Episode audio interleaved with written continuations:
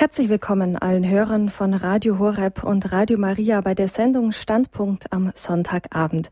Mein Name ist Regina Frei und ich freue mich auf die kommende Sendung und auf diesen kommenden Abend mit Ihnen. Im Monat der Bischofssynode zu Ehe und Familie stellen wir uns die Frage, wie kann Treue gelebt werden, wenn eine Ehe auseinandergeht? Wir sprechen dazu heute mit dem Juristen Rainer Beckmann. Er ist von diesem Thema direkt betroffen und berichtet in dieser Sendung von seinem Ringen um die eheliche Treue in guten wie in schlechten Tagen. Nach einem Vortrag von Herrn Beckmann werden wir mit ihm ins Gespräch kommen und ich lade Sie jetzt schon ein, sich dann bei uns zu melden. Die erste Woche der Familiensynode in Rom ist vorbei. Auch Medien, die sich sonst kaum für die katholische Kirche interessieren, senden nun fleißig vom Petersplatz. Neben all den Themen rund um die Familie gibt es in Deutschland beinahe nur ein Thema. Der Umgang der Kirche mit wiederverheirateten Geschiedenen. Ein spannendes Thema ohne Frage. Aber wir möchten heute Abend nochmals einen Schritt zurückgehen. Muss es nach jeder Ehe, die aus welchen Gründen auch immer geschieden wird, unbedingt eine zweite Ehe geben? Was passiert, wenn der verlassene Ehepartner sich entschließt, von nun an alleine zu bleiben? Auf diese Fragen wird uns heute Abend Rainer Beckmann eine Antwort geben, denn er hat genau das erlebt. Rainer Beckmann ist Jurist und Medizinrechtsexperte und er ist Richter am Amtsgericht in Würzburg. Mit seiner Frau hat er vier Kinder.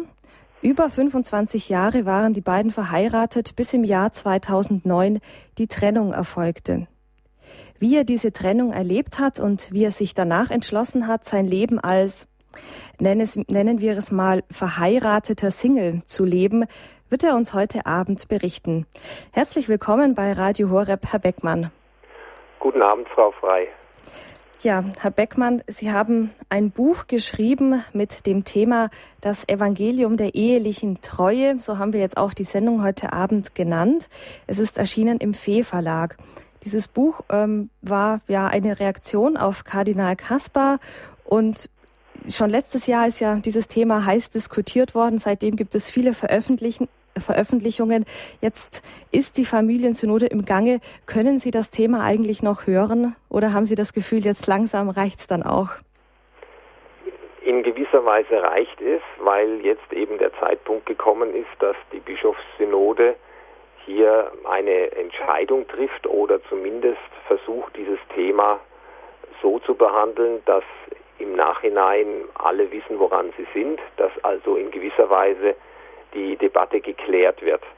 Und ich hoffe, dass das auch geschehen wird. Mhm. Ja, da hoffen wir alle. Und wir haben uns heute ein ganz spezielles Thema ausgesucht, ein auch für Sie sehr persönliches Thema, das Evangelium der ehelichen Treue, geschieden und nun? Fragezeichen.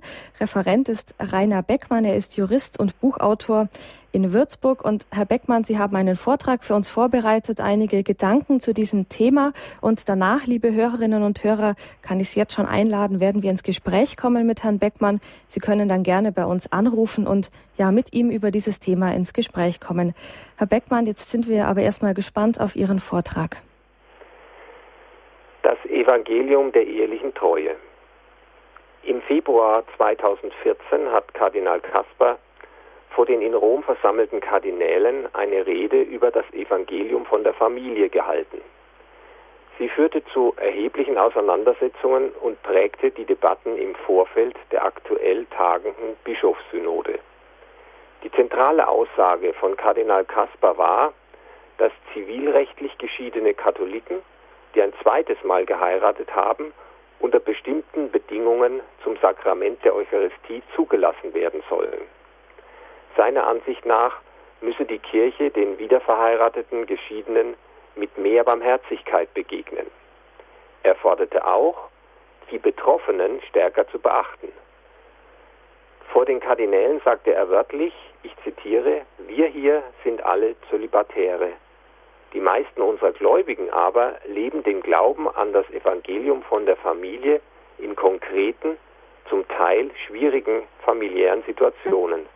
Wir sollten darum auf ihr Zeugnis hören. Zitat Ende. Auch ich lebe in einer schwierigen familiären Situation und hoffe, dass mein Zeugnis in der Kirche Gehör findet. Vor etwas mehr als fünf Jahren hat sich meine Frau nach fast 25 Jahren Ehe einem anderen Mann zugewandt, ist dann ausgezogen, hat sich scheiden lassen und anschließend ihren neuen Partner zivilrechtlich geheiratet. Hinter diesen wenigen Worten verbirgt sich eine familiäre Tragödie. Für mich war das Auseinanderbrechen meiner Familie die größte Katastrophe meines Lebens. Ich will hier nicht im Einzelnen ausbreiten, wie es dazu gekommen ist. Zum besseren Verständnis meiner Situation möchte ich nur folgende Bemerkungen machen. Es gab kein besonderes und schwerwiegendes Ereignis, das zur Trennung führte. In den Augen meiner Frau war es über einen längeren Zeitraum zu einer Entfremdung gekommen, die sie psychisch sehr belastete. Sie hat darüber leider nicht gesprochen und ich habe diese Entwicklung erst spät, ihrer Ansicht nach zu spät, erkannt. Vielleicht ist das sogar besonders typisch für das Scheitern langjähriger Ehen. Man lebt sich auseinander, zunächst ohne es wirklich zu bemerken. Die Kommunikation funktioniert nicht richtig, Wesentliches bleibt unausgesprochen, Unzufriedenheit baut sich auf und rumort unter der Oberfläche, bis es dann irgendwann zum Bruch kommt. Während sich meine Frau in eine neue Beziehung stürzte, stand ich völlig unerwartet vor der Frage, wie es mit meinem eigenen Leben weitergehen sollte. Ich hatte katholisch geheiratet und war mir bei der Eheschließung bewusst gewesen, dass das Sakrament der Ehe die Unauflöslichkeit einschließt. Nie hatte ich ernsthaft erwogen, dass meine Ehe scheitern könnte. Einen Plan B gab es also nicht. Und aus meinem katholischen Umfeld kam der Rat, ich solle die Trennung akzeptieren und mir eine neue Partnerin suchen. Nach einigen Wochen des Schwankens und Überlegens kam ich aber zu der Entscheidung, dass dieser Weg für mich nicht in Frage kommt. Einer Zweitehe steht ja nicht nur die Lehre der Kirche entgegen, sondern vor allem mein eigenes Eheversprechen.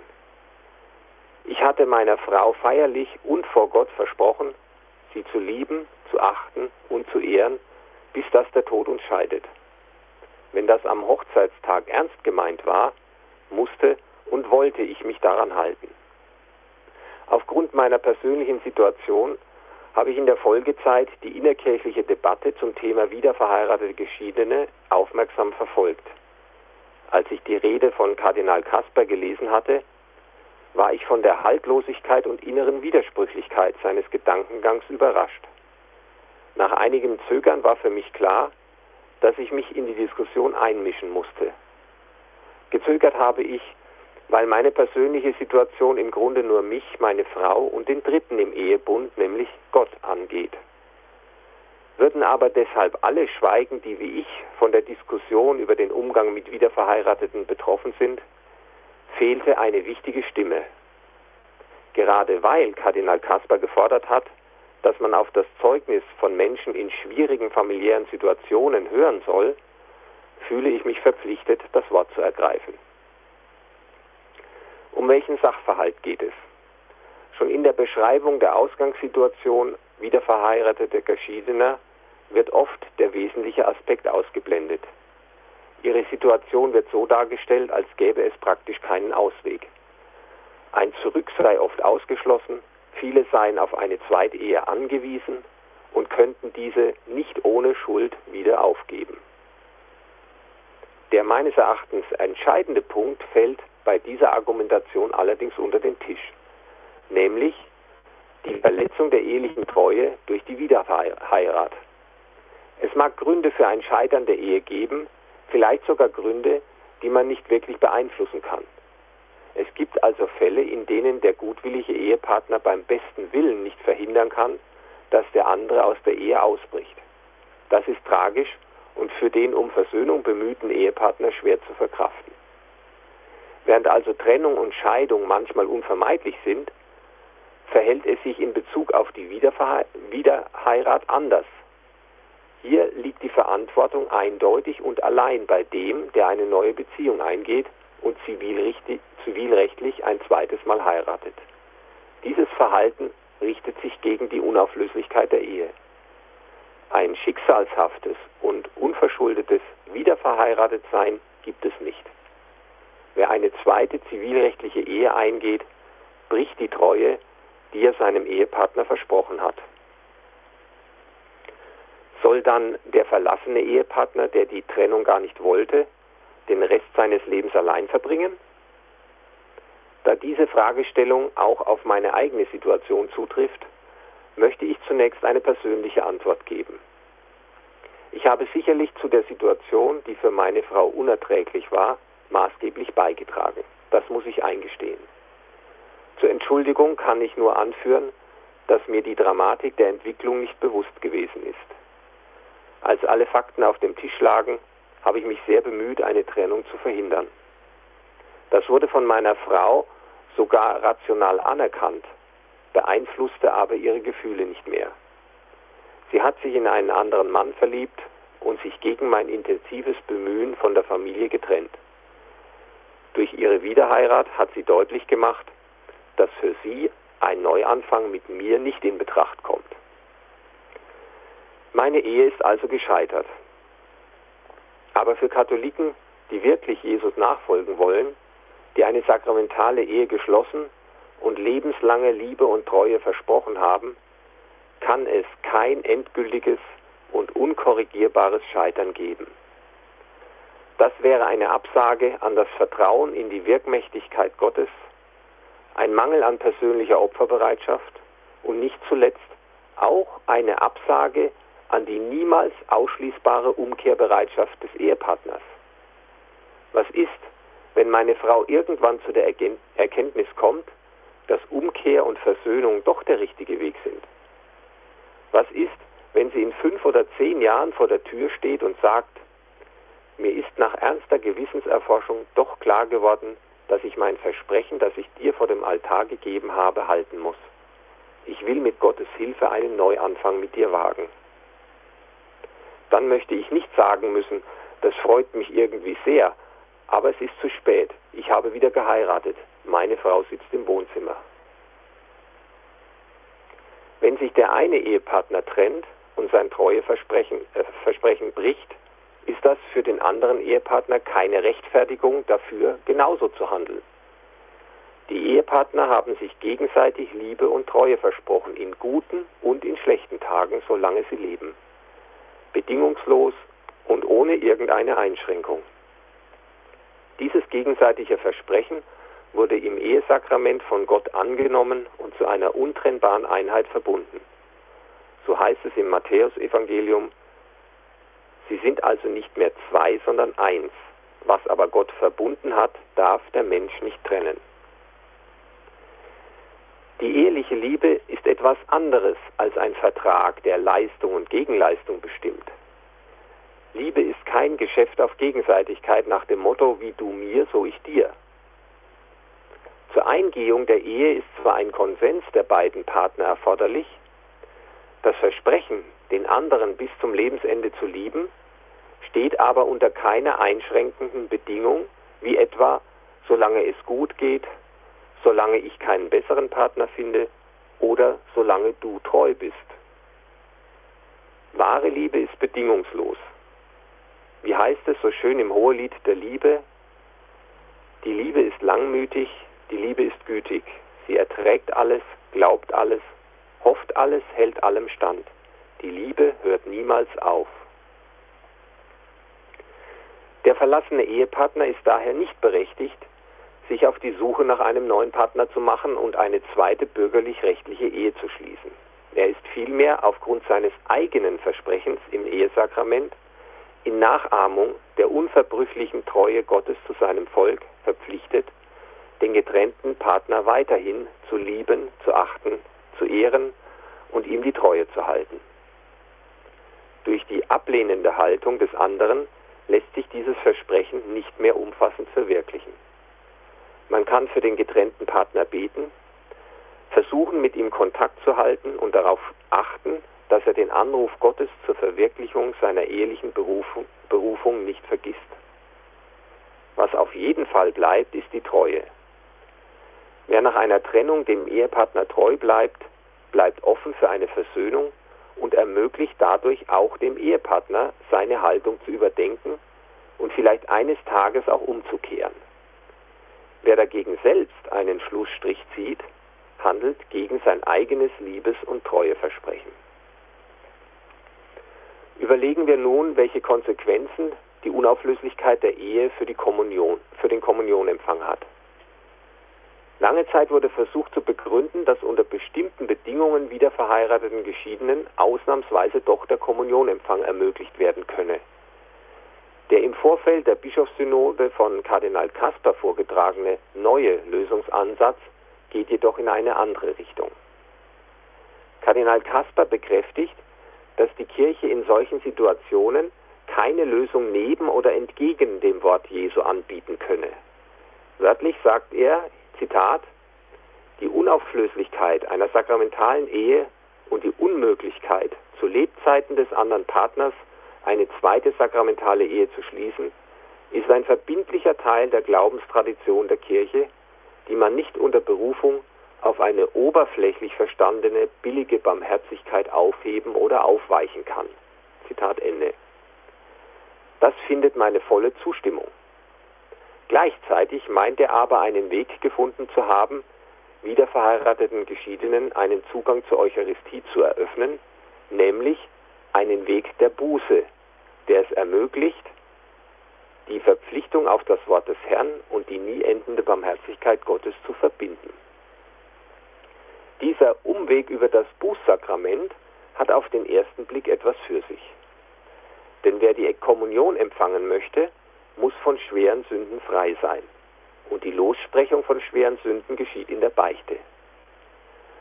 Doch die von Kardinal Kasper und übrigens auch der Mehrheit der deutschen Bischöfe gewünschte Lösung hat einen entscheidenden Fehler. Sie ist auf die Situation der wiederverheirateten Geschiedenen überhaupt nicht anwendbar. In seiner Rede zieht Kardinal Kasper einen Vergleich mit einem Mörder. Wenn dieser Vergebung erlangen könne, müsse das auch für den Ehebrecher gelten.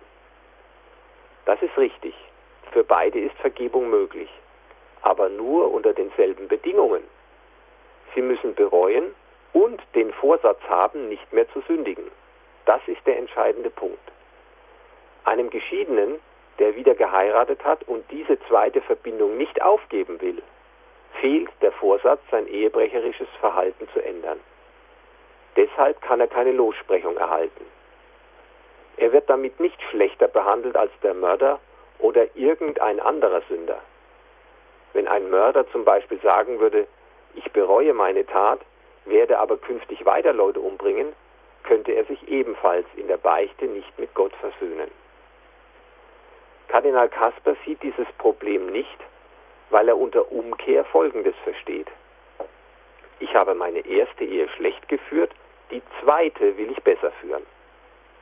Auch die deutschen Bischöfe haben diese Haltung sich zu eigen gemacht. In ihrer Antwort auf den zweiten Fragenkatalog des Vatikans zur Vorbereitung der Bischofssynode heißt es wörtlich, ich zitiere, in unserem Beschluss haben wir angeregt, zivilgeschiedene und wiederverheiratete Gläubige dann zum Sakrament der Buße und der Kommunion zuzulassen, wenn das gemeinsame Leben in der kanonisch gültigen Ehe definitiv gescheitert ist, die Verbindlichkeiten aus dieser Ehe geklärt sind die Schuld am Zerbrechen der ehelichen Lebensgemeinschaft bereut wurde und der aufrechte Wille besteht, die zweite zivile Ehe aus dem Glauben zu leben. Zitat Ende. Deutlicher kann man den Abschied von der Unauflöslichkeit der Ehe kaum formulieren. Der zitierte Absatz heißt doch auf den Punkt gebracht, wer seine erste Ehe ordentlich abgewickelt hat, kann mit dem Segen der Kirche, nämlich unter Teilnahme an allen kirchlichen Sakramenten, eine Zweitehe führen. Eine solche Haltung hat natürlich mit Barmherzigkeit nichts zu tun. Barmherzigkeit setzt voraus, dass der Sünder Reue zeigt und umkehrt. Wiederverheiratete Geschiedene wollen aber nicht umkehren, sondern ihre Untreue gegenüber dem sakramentalen Ehepartner fortsetzen. Wer das akzeptiert, ist nicht barmherzig, sondern billigt das Fehlverhalten. Eine solche Barmherzigkeit wäre in Wahrheit eine Pseudobarmherzigkeit, die, Zitat, über falsches und sündhaftes Verhalten scheinbarmherzig hinwegsieht, statt zur Umkehr aufzufordern. Zitat Ende. Dieses Zitat stammt von Kardinal Kasper selbst aus seinem Buch Barmherzigkeit aus dem Jahr 2012. Schade, dass er diese richtige Erkenntnis inzwischen vergessen oder zumindest verdrängt hat. Vorsatz zur Umkehr und Besserung ist geradezu eine denknotwendige Voraussetzung, damit es so etwas wie Sündenvergebung überhaupt geben kann. Reue über ein Verhalten in der Vergangenheit kann man nur ernst nehmen, wenn der Bereuende dieses Verhalten in Zukunft unterlassen will. Wer ein bestimmtes Verhalten fortsetzen will, kann es nicht wirklich für falsch halten. Wenn er es aber wirklich für falsch hält und trotzdem fortsetzen will, muss man an seiner Reue zweifeln. Da wieder verheiratete Geschiedene ihre neue Beziehung fortführen wollen, verstoßen sie auf Dauer gegen ihre sakramentale Bindung an ihren Ehepartner aus der ersten Ehe. Ihr aktueller Lebensvollzug steht im Gegensatz zur Unauflöslichkeit der Ehe, sodass eine zwingende Voraussetzung für die Lossprechung in der Beichte fehlt, die Umkehr. Der Lösungsansatz von Kardinal Kasper widerspricht offensichtlich der Unauflöslichkeit der Ehe. In der Diskussion über den Umgang mit wiederverheirateten Geschiedenen fällt regelmäßig das Stichwort Barmherzigkeit. Barmherzigkeit ist ein Wesensmerkmal des Christentums und der Kirche. Sie ist daher mit Sicherheit auch beim Umgang mit wiederverheirateten Geschiedenen von Bedeutung. Doch was heißt Barmherzigkeit gegenüber den Betroffenen konkret? Was unter Barmherzigkeit im christlichen Sinn zu verstehen ist, zeigt das Gleichnis vom verlorenen Sohn. Der barmherzige Vater freut sich über die Rückkehr des verlorenen Sohnes obwohl dieser sich von ihm abgewandt und sein Erbe in der Fremde verprasst hat. Er weist seinen zweiten Sohn zurecht, der das sündige Leben seines Bruders allein zum Maßstab der Beurteilung machen will. Für den Vater ist nicht die Vergangenheit das Entscheidende, sondern die Umkehr, der Neuanfang.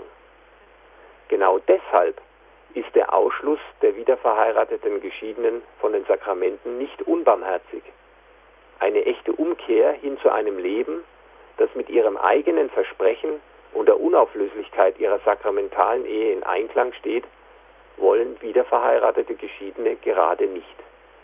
Sie wollen vielmehr mit dem neuen Partner zusammenleben, obwohl die sakramentale Ehe weiterhin Bestand hat. Gegen die dem ersten Ehepartner versprochene Treue verstößt der Wiederverheiratete durch das Zusammenleben mit einem anderen Partner täglich neu. Diese Haltung zu akzeptieren, wäre keine Barmherzigkeit gegenüber einer Person, die sich falsch verhalten hat, sondern das Gutheißen des falschen Verhaltens selbst. Wer keine Umkehrbereitschaft zeigt, der erwartet keine Barmherzigkeit, sondern eine Änderung der Verhaltensnorm. Im vorliegenden Fall die Abkehr von der Unauflöslichkeit der Ehe. Diese steht aber nicht zur Disposition, jedenfalls betonen das alle Beteiligten. Echte Barmherzigkeit zeigt sich gegenüber Sündern darin, sie auf den richtigen Weg zurückzuführen. Es ist ein anerkanntes geistiges Werk der Barmherzigkeit, Unwissende und Sünder zu belehren. Denn es wäre niemandem damit geholfen, wenn man eine objektiv irreguläre Situation nicht als solche bezeichnet und ihre Konsequenzen verschweigt. Es geht dabei nicht um Rechthaberei, sondern um einen Ausdruck von Liebe. Liebe zeigt sich nicht nur in Zuwendung, Hilfe und Unterstützung. Da, wo der Nächste irrt, muss er durch brüderliche Zurechtweisung wieder auf den richtigen Weg gebracht werden. Richtig verstandene Barmherzigkeit zielt darauf ab, Irrtum und Sünde zu überwinden und nicht darauf, den Irrenden oder Sünder in seinem Tun zu bestärken. In der katholischen Kirche gibt es als Zeichen für die grenzenlose Barmherzigkeit Gottes sogar ein eigenes Sakrament, eben das Bußsakrament, das Sakrament der Barmherzigkeit. Die Hürden zur Erlangung der Vergebung sind denkbar gering. Es gibt nur eine einzige notwendige Voraussetzung, die Erkenntnis des eigenen Fehlverhaltens verbunden mit dem Vorsatz, es künftig richtig zu machen. Wiederverheiratete Geschiedene werden von der Kirche also nicht ausgegrenzt. Sie können selbstverständlich wie jeder andere beichten gehen. Sie müssen allerdings auch den gleichen, die gleichen in der Sache selbst liegenden Voraussetzungen für die Beichte mitbringen. Wie bereits angesprochen, liegen diese, Voraussetzungen immer dann nicht vor, wenn die Betreffenden beabsichtigen, in einer Zweitpartnerschaft mit einem neuen Partner wie Mann und Frau zusammenzuleben, obwohl sie schon einen exklusiven Ehepartner haben. Nicht die Kirche schließt die wiederverheirateten Geschiedenen vom Bußsakrament aus, sondern sie sich selbst.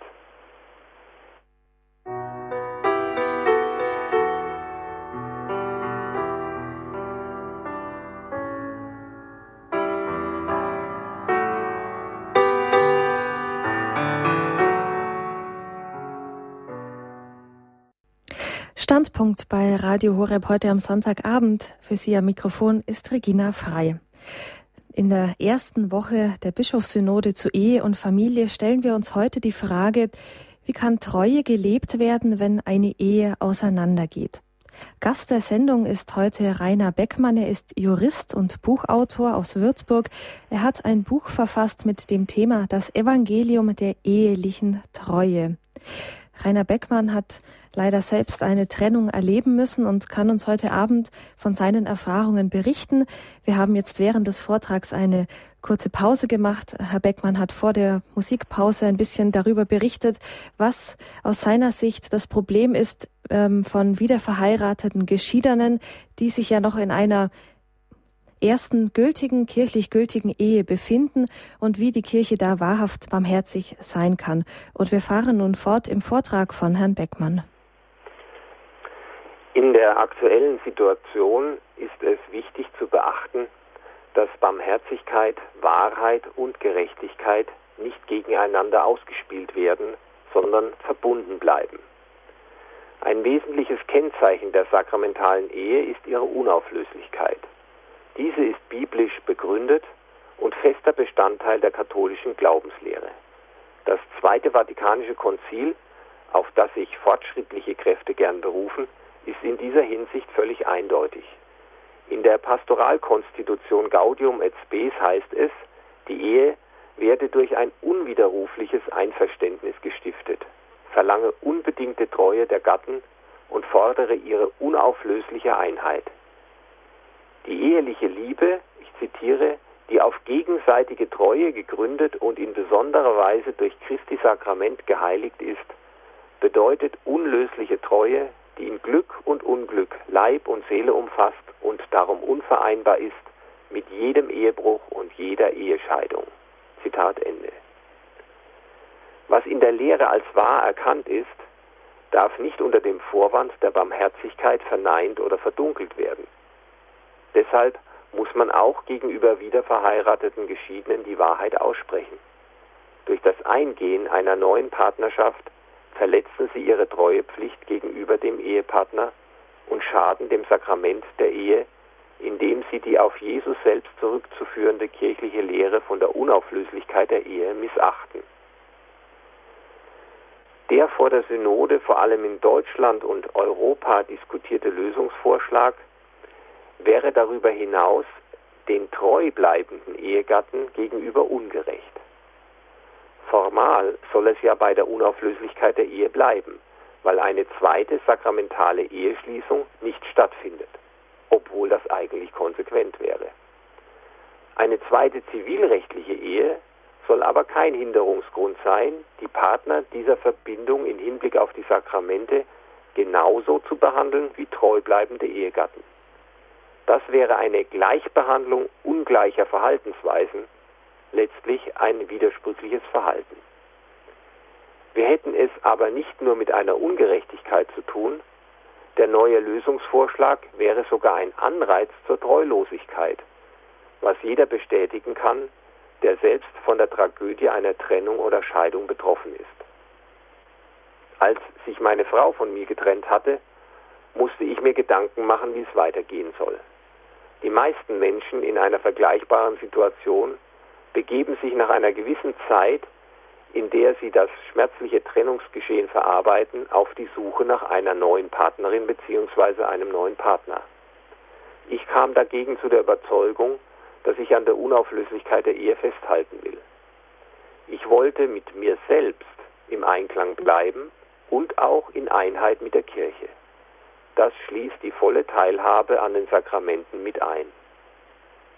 Wie sähe aber der Abwägungsprozess aus, wenn Wiederverheirateten der Zugang zu allen Sakramenten der Kirche offen stünde? Wäre dann, nicht, äh, wäre dann das Eingehen einer neuen Beziehung nicht naheliegend? Wäre es nicht geradezu unsinnig, aus Achtung vor dem Sakrament der Ehe und aus Treue zum Ehepartner keinen neuen Partner zu suchen? Welcher Betroffene würde dieses Opfer noch auf sich nehmen, wenn ihm von der Kirche auch für den Fall einer zweiten Beziehung die volle sakramentale Gemeinschaft in Aussicht gestellt wird? Der Vorschlag, wiederverheiratete Geschiedene zu den Sakramenten der Beichte und der Eucharistie zuzulassen, verleitet Katholiken in einer Trennungssituation dazu, untreu zu sein und eine neue Partnerschaft einzugehen. Er ist kein Anreiz, sich im Sinn der Unauflöslichkeit der Ehe zu verhalten, sondern ein Anreiz, das treue Versprechen zu brechen. Auf diesen Irrweg darf sich die Kirche nicht einlassen. Die Kirche lässt sich in Sachen Barmherzigkeit von niemandem übertreffen. Jeder braucht Barmherzigkeit und jeder kann sie unter den gleichen Bedingungen erhalten. Der Dieb, der Lügner, der Mörder, aber auch der Hochmütige, der Geizige und selbstverständlich auch der Geschiedene, der eine zweite zivilrechtliche Ehe geschlossen hat. Die Kirche ist, ich zitiere jetzt Papst Franziskus, wie der Vater des verlorenen Sohns, der die Türen offen lässt, damit der Sohn, wenn er zurückkommt, ohne Schwierigkeit eintreten kann. Ja, die Tür steht immer offen und es ist leicht, wieder in das Vaterhaus einzutreten. Es bedarf nur eines Schrittes, der Umkehr. Noch besser ist es freilich, wenn man sich nach einer Trennung von vornherein für die Treue zum getrennten Partner entscheidet. Das ist kein Ding der Unmöglichkeit. Es gibt zwar vermutlich nicht sehr viele Katholiken, die nach einer Trennung treu bleiben, aber wenn es mir möglich ist, dann ist es prinzipiell jedem möglich. Entscheidend ist, ob man wirklich versucht, sein Leben an Christus auszurichten. Auf der Grundlage einer lebendigen und tiefen Christusbeziehung kann jeder die eigene Schwachheit überwinden. Es gibt Menschen, die für ihre Ziele große Opfer auf sich nehmen, zum Beispiel für die berufliche Karriere oder sportlichen Erfolg. Warum sollte es dann nicht auch möglich sein, für die Treue zum eigenen Ehepartner das Opfer des Alleinlebens auf sich zu nehmen. Wir sehen, dass der von einigen propagierte neue Umgang mit wiederverheirateten Geschiedenen schwerwiegende Folgen hätte. Zunächst ist er mit einem Festhalten an der Unauflöslichkeit der Ehe nicht zu vereinbaren. Wiederverheiratete Geschiedene sollen hinsichtlich des Sakramentenempfangs letztlich so behandelt werden, als wären sie ihrem Ehegatten treu. Das ist weder logisch noch theologisch nachzuvollziehen. Die Verwirklichung dieses Vorschlags käme der praktischen Aufgabe der Unauflöslichkeit der Ehe gleich. Genauso schwerwiegend wären die Konsequenzen für das Bußsakrament. Die vorgesehene Lossprechung wiederverheirateter Geschiedener im Sakrament der Versöhnung ohne grundlegende Änderung ihrer Lebenssituation würde einen Präzedenzfall schaffen. Sündenvergebung ohne den Vorsatz, künftig die Sünde zu vermeiden. Eine solche Lösung nimmt dem Bußsakrament letztlich seinen Sinn. Ein Neuanfang ist nur möglich, wenn man das sündige Verhalten bereut und sein Verhalten ändert. Und schließlich würde wieder verheirateten Geschiedenen der Kommunionempfang gestattet, wäre dies die Zulassung von Gläubigen zur Eucharistie, die nicht disponiert sind. Sie sind mit einer schwerwiegenden Verfehlung, nämlich einem dauerhaften Verstoß gegen das Sakrament der Ehe belastet. Getaufte, die trotz Fortbestehens einer sakramentalen Ehe eine weitere zivilrechtliche Ehe eingehen, bezeugen durch ihr Verhalten, dass sie die sakramentale Ehe nicht als Lebensbund und Abbild der Treue Gottes zu seinem Volk verstehen, Papst Johannes Paul II. hat daher zu Recht bekräftigt, dass wiederverheiratete Geschiedene nicht zum eucharistischen Mahl zugelassen werden können. Ich zitiere, denn ihr Lebensstand und ihre Lebensverhältnisse stehen in objektivem Widerspruch zu jenem Bund der Liebe zwischen Christus und der Kirche, den die Eucharistie sichtbar und gegenwärtig macht. Zitat Ende. Angesichts dieser schwerwiegenden Folgen für die sakramentale Struktur der katholischen Kirche stellt sich abschließend die Frage, warum die Zulassung von wiederverheirateten Geschiedenen zur Beicht und zur Kommunion so hartnäckig gefordert wird. Meines Erachtens kann man nicht darauf verweisen, dass es halt unterschiedliche Meinungen gibt, aber alle doch nur das Beste wollen. Dafür steht zu viel auf dem Spiel. Wie kann man etwas, das offensichtlich falsch ist, dennoch wollen? Als Antwort kommen mir nur zwei relevante Motive in den Sinn. Menschliche Schwäche oder Zweifel an der Richtigkeit der kirchlichen Ehelehre. Vermutlich wirkt oft beides zusammen. Es gibt schließlich starke gesellschaftliche Kräfte, die nur darauf warten, dass die katholische Kirche endlich einknickt und zugibt, wenn zunächst auch nur indirekt, dass sie in einem zentralen Punkt ihrer Lehre, nämlich der Unauflöslichkeit der Ehe, geirrt hat. Genau diese Erwartung steht hinter der großen Aufmerksamkeit, mit der die kirchliche Debatte von den weltlichen Medien verfolgt wird. In der säkularen Gesellschaft sind Ehescheidungen und Zweit- oder Drittehen sozial völlig akzeptiert. Die Wiederheirat nach einer Trennung gilt als vernünftiger Schritt in eine neue Zukunft. Ganz allgemein gelten wechselnde Geschlechtspartnerschaften und das Zusammenleben in Lebensabschnittspartnerschaften, ob mit oder ohne Trauschein, als moderner Lebensstil. Wenn sich die katholische Kirche diesem gesellschaftlichen Wandel einfach anschließt, ver ver verrät sie ihren missionarischen Auftrag. Was manchen Leuten heute nur als eine Öffnung oder geringfügige Anpassung der Lehre an einen veränderten gesellschaftlichen Kontext erscheint, wäre in Wahrheit der Bruch mit einer jahrhundertealten Glaubenstradition, die direkt auf dem Wort Christi aufbaut. Wer die Unauflöslichkeit der Ehe beschädigt, macht sich zum Handlanger von Leuten, denen es gar nicht um einen barmherzigeren Umgang mit wiederverheirateten Geschiedenen in der katholischen Kirche geht, sondern um eine Gleichschaltung von sakramentaler Ehe und Zivilehe. Dabei spielt es dann keine Rolle, ob dies aus Schwäche gegenüber dem Druck von außen oder aus mangelnder eigener Überzeugung geschieht. Eine kirchlich akzeptierte Praxis der Sakramentenzulassung, die keinen wesentlichen Unterschied in der Behandlung treuer und untreuer Ehegatten macht, wäre fatal. Hierdurch würde unvermeidbar der Eindruck erweckt, dass es eine Art katholische Scheidung gibt. Nicht als ein formaler Akt, aber als reale Anerkennung der Zweitehe. Damit stünde die Unauflöslichkeit der Ehe nur noch auf dem Papier. Sie wäre nur noch eine hohle Phrase. Welches Fazit lässt sich aus diesen Überlegungen für die Arbeit der Bischofssynode ziehen? Zunächst ist festzustellen, dass wiederverheiratete Geschiedene von der Kirche nicht ausgegrenzt werden und es keinerlei diskriminierende Vorschriften gegen sie gibt. Die Teilnahme an den Sakramenten folgt gewissen, in den Sakramenten selbst angelegten Gesetzmäßigkeiten.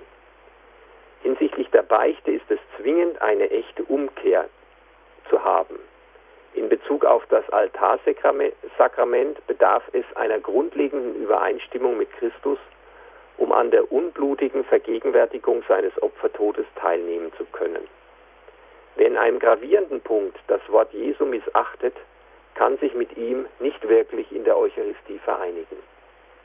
Die Kirche benennt diese Voraussetzungen der Sakramente, um zu verhindern, dass die Betroffenen sich selbst täuschen und schädigen. Das geschieht aus Liebe, aus Liebe zur Wahrheit und aus Liebe zu allen, die auf dem falschen Weg sind und deshalb verloren zu gehen drohen. Die primäre pastorale Verantwortung der Kirche ist es meines Erachtens daher, die Lehre von der Unauflöslichkeit der Ehe unverkürzt und viel deutlicher als bisher zu verkünden und konkrete Hilfen zu geben, dieses Sakrament auch mit Leben zu erfüllen. Diejenigen, die von Trennung oder Scheidung betroffen sind, sich aber um Versöhnung bemühen und ihrem Eheversprechen treu bleiben, darf die Kirche nicht zur Untreue verführen, indem sie die Zweitehe praktisch anerkennt. Natürlich muss die Kirche auch versuchen, diejenigen Getauften zu erreichen, die im Widerspruch zu ihrem eigenen Versprechen, der Weisung Jesu und der Lehre der Kirche mit einem neuen Partner zusammenleben, als seien sie Eheleute. Aber auch ihnen gegenüber wird die Kirche, wenn sie sich selbst treu bleiben will, die Wahrheit aussprechen müssen Wer geschieden und wieder verheiratet ist, muss diesen Zustand überwinden, wenn er wieder die Sakramente empfangen will. Das ist das Barmherzigste, was man den Betroffenen empfehlen kann. Es geht nicht um den Abbau einer angeblichen Diskriminierung, sondern um das ewige Seelenheil jedes Einzelnen. Es kommt deshalb darauf an, die Unauflöslichkeit der Ehe auch künftig glaubwürdig zu bezeugen. Als Kirche in der Lehre als katholischer Christ im persönlichen Leben. Ein Ehepartner, der sich trotz Trennung an die Unauflöslichkeit der Ehe hält, gibt ein Zeugnis seines persönlichen Glaubens und des Glaubens der ganzen Kirche, die seit jeher auch das Evangelium der ehelichen Treue verkündet. Noch wichtiger ist das Zeugnis derer, die ihre Ehe gemeinsam im Glauben leben und uns damit ein reales Abbild der Treue Christi zu seiner Kirche vor Augen halten. Nur auf dieser Grundlage ist es möglich, die Berufung und Sendung der Familie in der Kirche und der Welt von heute, so das Motto der aktuellen Synodenversammlung, aufleuchten zu lassen und den Menschen in aller Welt das wahre Evangelium der Familie zu verkünden. Wenn wir den Glauben weitergeben wollen, muss unser Tun mit unserem Reden übereinstimmen. Wer nicht das lebt, was er lehrt, ist unglaubwürdig. Und unglaubwürdig ist auch, wer nicht hält, was er versprochen hat. Wer die Liebe bis zum Tod verspricht, muss treu sein bis zum Tod. Das ist der Weg, den Jesus uns vorausgegangen ist. Das Evangelium der ehelichen Treue. Geschieden und nun wir haben nun einen Vortrag gehört, Gedanken zum Thema von unserem Referenten heute Abend, Rainer Beckmann. Er ist Jurist und Buchautor des gleichnamigen Buches Das Evangelium der ehelichen Treue. Wer die Liebe bis zum Tod verspricht, muss treu sein bis zum Tod. Das ist der Weg, den Jesus uns vorausgegangen ist. So hat Herr Beckmann seinen Vortrag beschlossen und wir wollen jetzt diese Gedanken und Impulse von Herrn Beckmann in einer Musikpause nochmals ein bisschen nachwirken lassen. Und danach möchte ich mit Herrn Beckmann ins Gespräch kommen über die Fragen, wie er denn persönlich diese Situation der Trennung erlebt hat.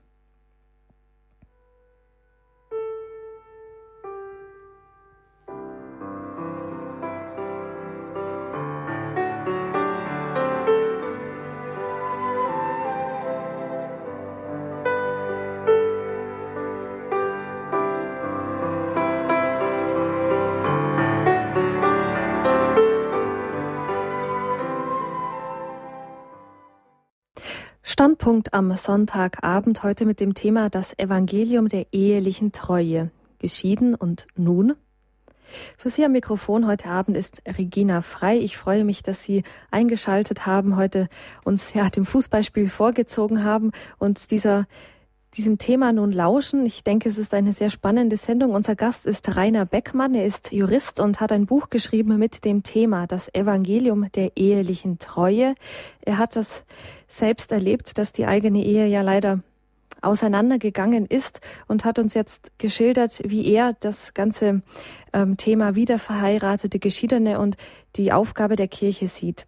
Ähm, Herr Beckmann, jetzt meine Frage zu Beginn. Sie haben berichtet, Sie waren ja fast 25 Jahre verheiratet, bevor Ihre Frau einen anderen Mann kennengelernt hat und sie sich dann von Ihnen hat scheiden lassen.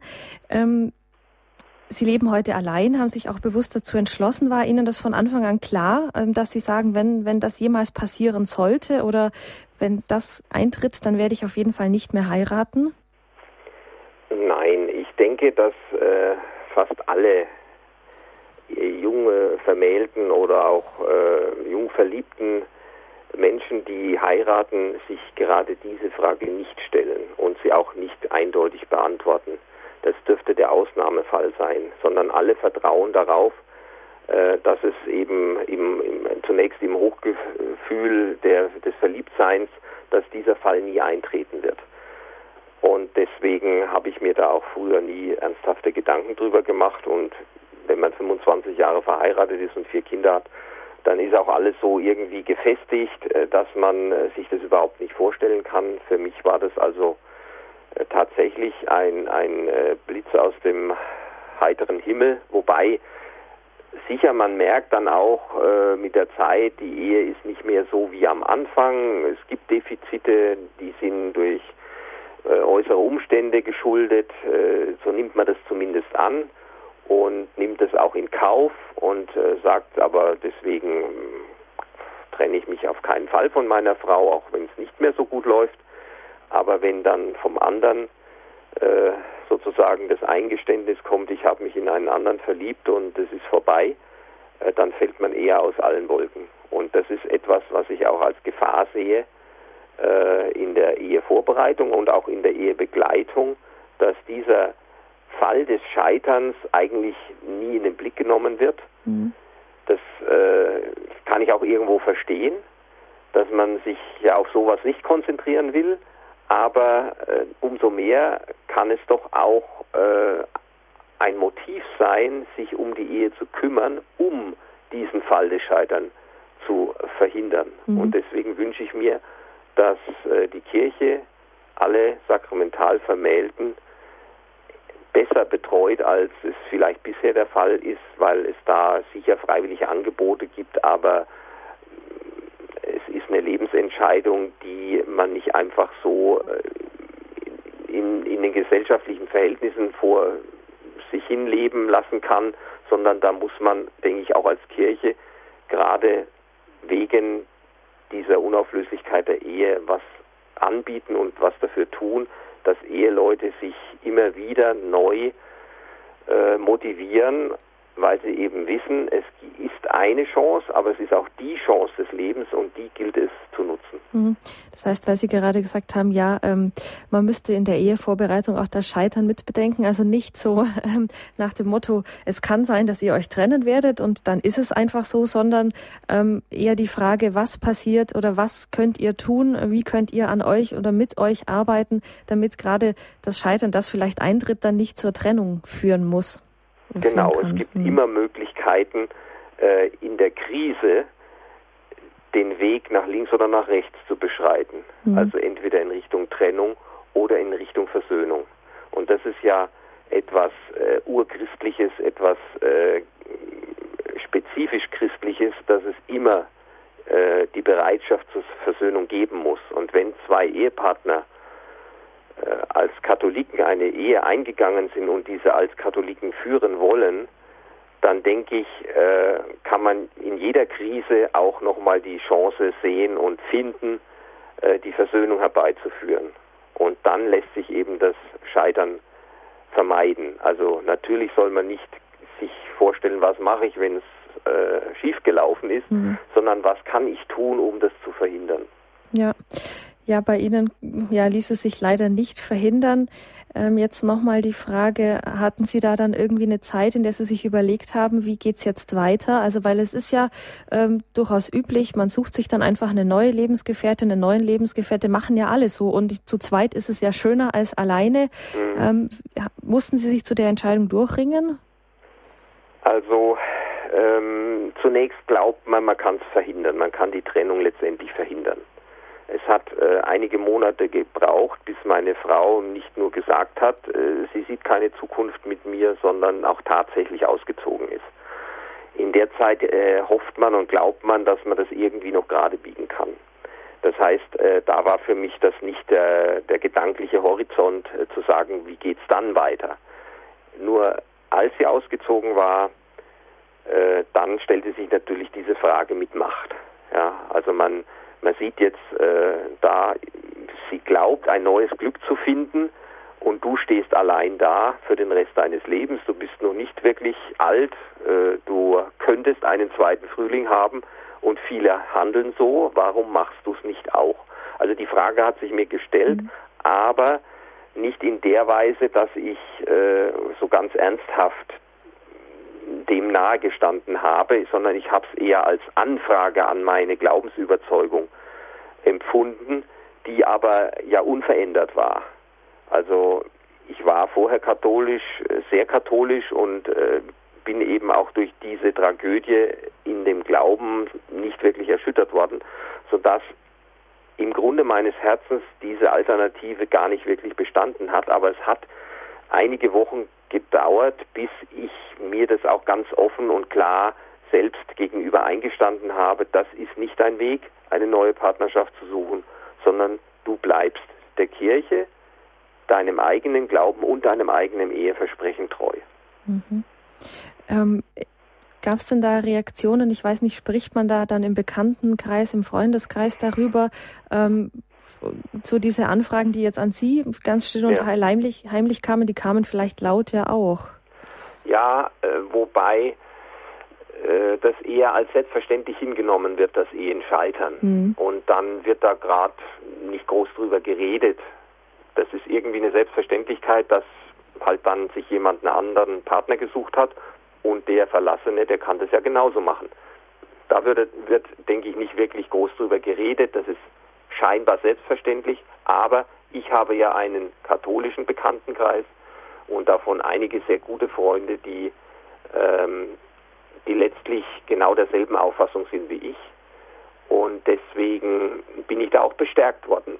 Und das fand ich sehr wohltuend, denn äh, ganz allein als Einzelkämpfer so eine Sache durchzustehen, ist natürlich extrem schwierig. Mhm. Und äh, ich bin da sehr froh drum, dass ich Freunde hatte, die mich darin dann bestärkt haben. Mhm. Ist denn da so Ihr Gefühl, in solchen Situationen müsste die Kirche auch pastoral mehr anbieten, also für verlassene Ehepartner, die aber eben der Lehre, so wie Sie, treu bleiben möchten? Gibt es da Angebote oder sagen Sie, also eigentlich kam ich mir das so in meiner Gemeinde eher alleine verlassen vor?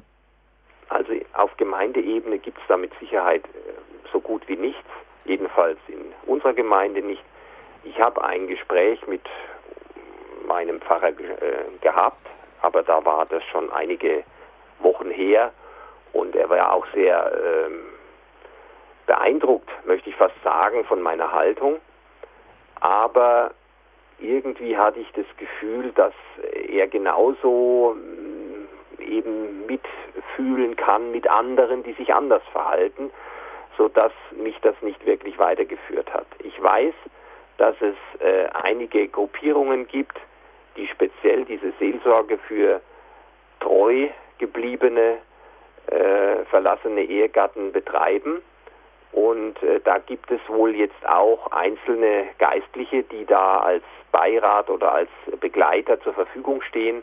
Das befürworte ich sehr, aber flächendeckend oder gar bundesweit, denke ich, steckt dieses Thema noch ganz in den Kinderschuhen, weil man sich eben doch stark damit abfindet und auch identifiziert, dass halt äh, die große Anzahl der Getauften, die eine Trennung erleidet, sich dann einen zweiten Partner sucht. Mhm. Das ist natürlich auch eine Chance jetzt, ähm, was aus der Synode hervorgehen kann, jetzt nicht nur auf Bischofsebene in Rom, sondern vielleicht auch auf der Ebene der Gemeinden, dass manche Priester sich doch dazu ja, berufen fühlen oder auch eben ähm, Menschen in dieser Situation zu sagen, wir machen jetzt unseren eigenen Kreis oder ich möchte da was initiieren, eben wie Sie gesagt haben, Herr Beckmann, damit man auch Bestärkung hat im, im bekannten Kreis, um da zu spüren, das ist jetzt nicht nur mein Problem, sondern es geht ganz vielen so. Ja, ja, also ich glaube, da kann tatsächlich die Gemeinde noch etwas leisten, noch etwas anbieten. Wenn wir wirklich christliche Gemeinden sein wollen, wenn wir wie Bruder und Schwester in der Gemeinde leben wollen, dann muss es natürlich gerade für verlassene Ehepartner mehr Unterstützung geben. Meine Kinder waren schon relativ selbstständig und erwachsen teilweise, aber man stelle sich vor, eine vergleichsweise junge Ehe, es sind zwei kleine Kinder da, die sind natürlich wirklich getroffen von einem Weggang des Ehepartners und die bedürfen der Unterstützung durch die Gemeinde in ganz anderer Weise und da gäbe es meines Erachtens viel zu tun. Ja. Ja, wir werden gleich noch weiterreden. Danke, Herr Beckmann, bis hierhin, auch für die persönliche Schilderung, wie es Ihnen so ging in, auf Ihrem Weg. Liebe Hörerinnen und Hörer, jetzt an dieser Stelle, wie immer, Sonntagabend erfolgt jetzt leider die Verabschiedung unserer Hörer auf der UKW-Frequenz. Ich sage Ihnen ein herzliches Dankeschön, dass Sie eingeschaltet haben. Sie werden gleich noch eine Ansage hören, wie Sie uns weiter hören können, auch ähm, im Programm. Und wir machen dann nach einer kurzen Musikpause weiter in der Standpunktsendung Das Evangelium der ehelichen Treue, geschieden und nun.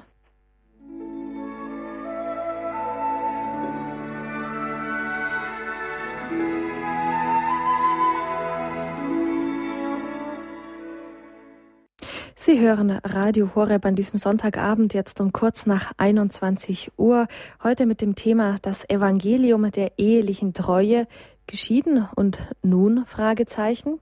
Mein Name ist Regina Frei und ich bin heute Abend im Gespräch mit Rainer Beckmann. Er ist Jurist und Buchautor des Buches, das genauso heißt wie unser Thema, das Evangelium der ehelichen Treue.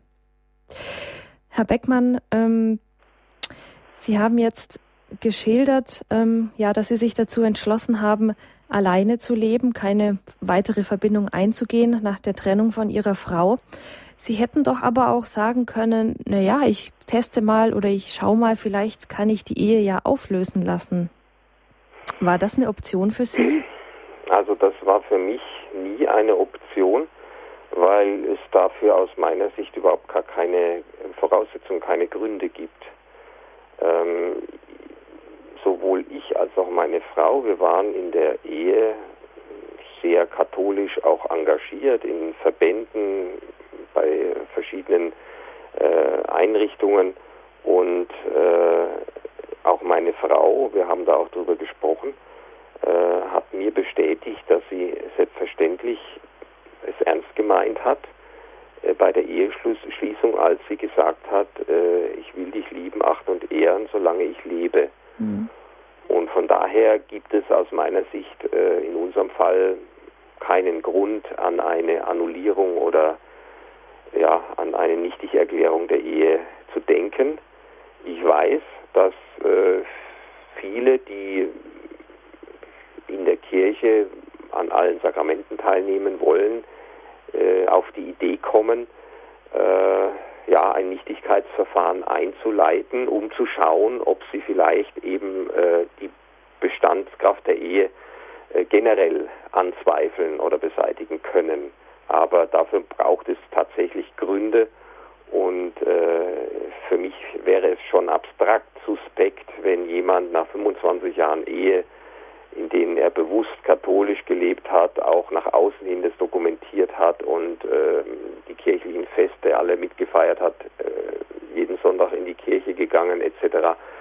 Wenn der dann plötzlich nach 25 Jahren auf die Idee kommt, hoppla, jetzt fällt mir ein, da hat doch am Anfang irgendwas gar nicht gestimmt, wir, da gab es gar keinen Ehekonsens oder ich war gar nicht in der Lage, eine Ehe einzugehen. Also mir wäre das sehr suspekt.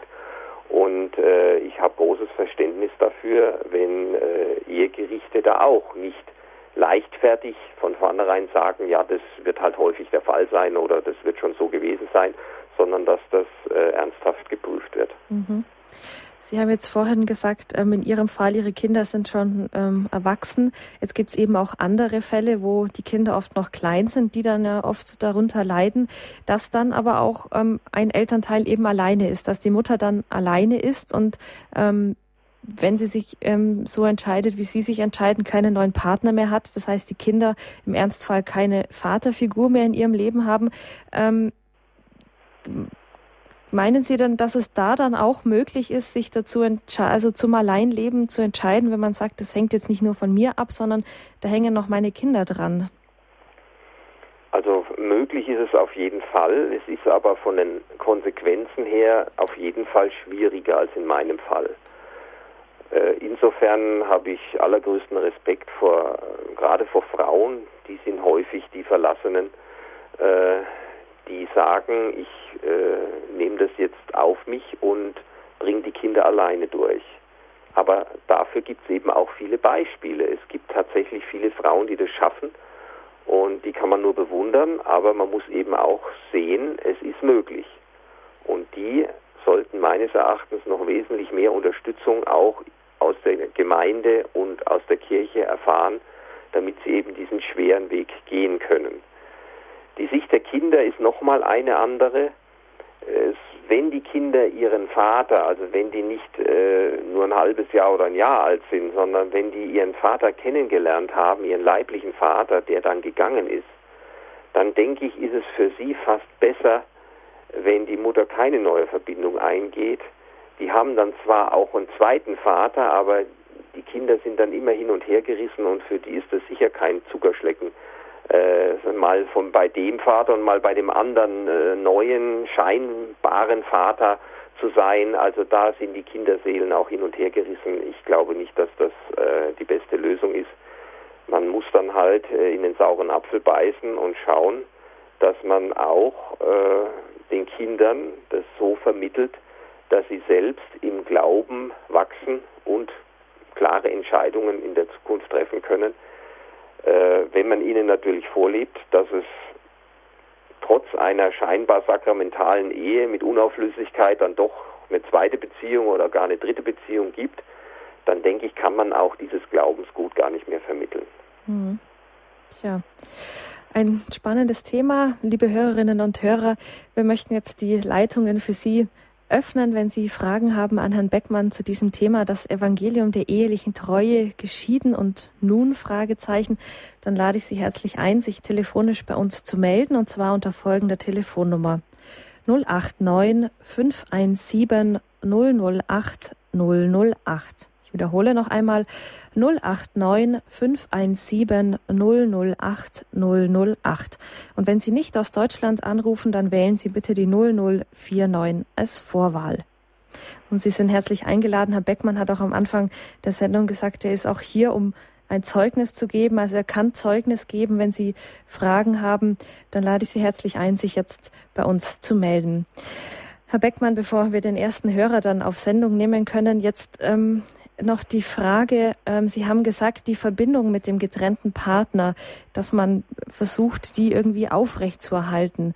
Das muss aber dann ja auch wieder so hm, ein beiderseitiges Einvernehmen sein. Also es kann ja sein, ich habe so das Gefühl, bei Ihnen und Ihrer Frau ist das sehr rational, die Trennung abgelaufen, aber manchmal ist es ja ein richtiger Rosenkrieg, wo der eine vom anderen gar nichts mehr hören will.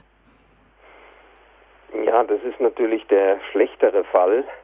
Äh, für mich war es also nicht nur rational und für meine Frau auch nicht. Es war auch sehr emotional, aber es war nie in dem Sinne äh, Streit, weil wir, das ist vielleicht auch das Positive an der ganzen Geschichte, äh, eben äh, von der ganzen christlichen Einstellung her natürlich äh, die sozusagen die Schäden außerhalb unserer persönlichen Beziehung möglichst gering halten wollten. Und äh, alles andere ist auch vergleichsweise glatt gelaufen. Also es gab keinen Streit um Geld oder äh, Haus und Hof. Also äh, das ist alles vernünftig geregelt worden. Und äh, insofern bin ich da vielleicht auch äh, etwas begünstigt, wenn äh, es wirklich zu einem gegenseitigen Streit kommt und man also im, im bösen Blut auseinandergeht, dann wird es natürlich extrem schwer, äh, mit dem anderen Kontakt zu halten. Aber meistens sind es ja Kinder, die da eine Möglichkeit bieten, weil man eben gemeinsame Kinder hat. Und da muss man ja äh, in gewisser Weise immer wieder zusammenwirken, wirken, äh, um der Kinder willen. Und das gibt immer wieder mal die Möglichkeit, dem anderen zu zeigen, äh, dass man eben äh, versöhnungsbereit ist, dass man eben auf ihn zugeht, nicht wie auf einen Feind, sondern eben auf den leider verloren, momentan verlorenen Ehegatten, aber weiterhin äh, einen Menschen, des, zu, zu, dem man treu hält. Äh, das kann man dann schon vermitteln, aber es gibt möglicherweise nur wenige Gelegenheiten dazu. Mhm. Notfalls muss man sich welche suchen, vielleicht äh, besondere Gedenktage, Geburtstag, der Hochzeitstag, äh, Weihnachten, Ostern, große kirchliche Feiertage, dass man einfach ab und an äh, ein kommunikatives Zeichen setzt, sei es durch einen Brief, durch einen Anruf, damit der andere immer daran erinnert wird, da ist meine erste Ehe noch da und irgendwie muss ich mit diesem Ehepartner umgehen. Und äh, wenn die Umstände günstig sind und wenn man Glück hat, möchte ich fast sagen, dann kann sich daraus vielleicht mehr entwickeln. Aber es ist richtig, äh, das hängt natürlich vom anderen ab, ob der in gewisser Weise dafür empfänglich ist oder äh, vielleicht sogar alle Kommunikationswege abbricht und sich wirklich aus dem Staub macht, äh, dann bleibt am Ende nur die eigene Treue, aber eine aktive Form,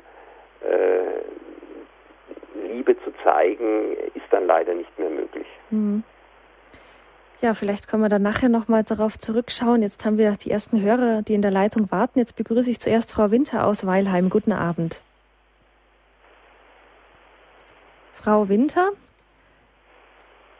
wir hören Sie jetzt leider nicht. ähm, Herr Beckmann, dann will ich einfach so lange mal noch fragen. Sie sind ja noch dran. Sie haben gesagt, ähm, mit der es gibt keine ja, aktive ähm, Bezeugung der Treue. Ähm, wie ist es da mit dem Gebet? Also man soll ja auch schon während der Ehe für den Ehepartner hm, beten.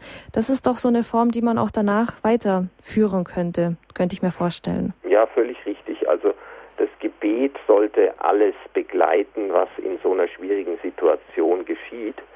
Und äh, das zähle ich auch zum Thema treu bleiben. Also wenn man eben getrennt ist, kann man seine Treue auch dadurch zeigen, dass man eben in dem Partner, der gegangen ist, nicht den Feind sieht, sondern tatsächlich ihm Gutes will. Und dazu gehört natürlich auch für ihn zu beten. Mhm. Ja, das ist ja allgemein etwas, was man auch ähm, unter Freunden oder in der Gemeinde als ähm, Verbindung erfährt, wenn man sagt, wir sind im Gebet verbunden. Das ist ja eigentlich ähm, zwar keine sichtbare Verbundenheit, aber doch eine der stärksten, wie ich mir vorstellen könnte. Genau. Jetzt starten wir nochmal einen Versuch mit Frau Winter aus Weilheim. Nee, geht nicht. Dann vielleicht die nächste Hörerin schaue ich mal oder die Frau Hoffmann aus Hamburg. Vielleicht ist die dran. Frau Hoffmann, sind Sie jetzt in der Leitung? Hallo? Ja, hallo, jetzt sind Sie dran. Nee, ich glaube, äh, Sie haben mich jetzt hier am Apparat. Ja, wer ist denn ich, ich bin noch gar nicht gefragt worden. Ich bin Frau Palisch. Ah, Frau Palisch, guten ja. Abend. Dann nehmen wir Sie jetzt einfach ja, dran. Ja, wunderbar, wer, dann brauche ich ja nicht so lange warten. Nein, genau. Ja, ich habe mal eine Frage. Ich bin 50 Jahre verheiratet. Äh, wie weit die Treue geht. Also hat Jesus denn gesagt, man muss alles erdulden? Es ging bei mir bis zum existenziellen äh, ja, Niedergang. Alles war weg. Mein Mann äh, hat erst getrunken, dann hat er aufgehört, 15 Jahre. Also bis jetzt, das ist sehr schön, aber er hat eine andere Sucht. Er spielt. Und es ist ganz schwer, das auseinanderzuhalten in der Liebe, diesen gesunden Menschen, den ich liebe, aber diese andere Sache, wo ich dann anfange, ihn nicht zu respektieren. Mhm. Mhm. Ja, also äh, respektieren sollte man ihn trotzdem. Man sollte erkennen, dass natürlich äh, sowohl Trunksucht als auch Spielsucht am Ende Dinge sind, die äh, den Partner beherrschen, die nicht er mehr steuern weiß, kann, ja, wo er quasi eben mhm. auch, auch Opfer ist, auch wenn die Verhältnisse vielleicht ganz dramatisch und schwierig sind. Ja, ja, also aufgehört zu trinken natürlich, hat er. Äh, mhm. sind sie, wenn es wirklich unerträglich wird, auch berechtigt, ihren Partner in Anführungsstrichen zu verlassen. Das heißt also, sich so weit von ihm zu trennen, dass sie nicht mit in diesen Sumpf hineingezogen werden. Mhm. Aber es wäre nicht berechtigt, sich deshalb einen anderen Partner zu suchen. Ja, das ist das klar. Ist der nee, entscheidende habe ich auch gar keine haben Sie keine Ambition. Ambitionen? Nee, ja. habe ich nicht. Aber es ist äh, richtig, es gibt da Grenzen und es ist auch von der Kirche anerkannt. Ja, ich habe ihn immer noch gerne, aber das ist ganz schwer. Genau. Ich kriege Angstzustände und wirklich äh, ja. diese Erkrankung zum Beispiel, es kann ja. auch eine psychische Erkrankung sein. Ja, die habe ich, die habe ich inzwischen. Dann kann ein mhm. Zusammenleben so unerträglich werden, dass man mhm. berechtigt ist, ja. trotz aller Verbundenheit und Liebe und trotz Gebet ja. äh, im Alltag eine Trennlinie einzuziehen und zu sagen, ich gehe aus oder mhm. ich äh, versuche eben das anders zu regeln, ja, ja, schwierig. Äh, weil man darf auch niemanden überfordern. Ja, ich, ja, ich habe inzwischen halt Panikattacken, Angstzustände, ne? Gut. Und das ist grässlich, ja. Gut. Ja, Frau Palisch, herzlichen Dank für den Anruf. Ich denke, Herr Beckmann, ja, Sie haben es gerade gesagt, man muss da dann auch ähm, schauen, wie, wie weit ähm, kann ich mir das selber zumuten, noch mit meinem Partner aktuell zusammenzuleben. Ähm, und wie gesagt, die Kirche bietet dann ja die Möglichkeit, dass man sagt, ich trenne mich jetzt räumlich von ihm, vielleicht auch emotional zunächst mal, aber die, das Band der Ehe besteht ja weiterhin. Genau. Ja, liebe Hörerinnen und Hörer, jetzt haben wir ein bisschen durcheinander mit unseren Anrufen. Das bitte ich Sie zu entschuldigen. Jetzt erwartet uns eine weitere äh, Hörerin in der Leitung. Jetzt sage ich mal, Grüß Gott, hören Sie mich? Meinen Sie mich? Ja, genau, Sie sind jetzt ja. dran. Gut, äh, guten Abend. Guten Abend.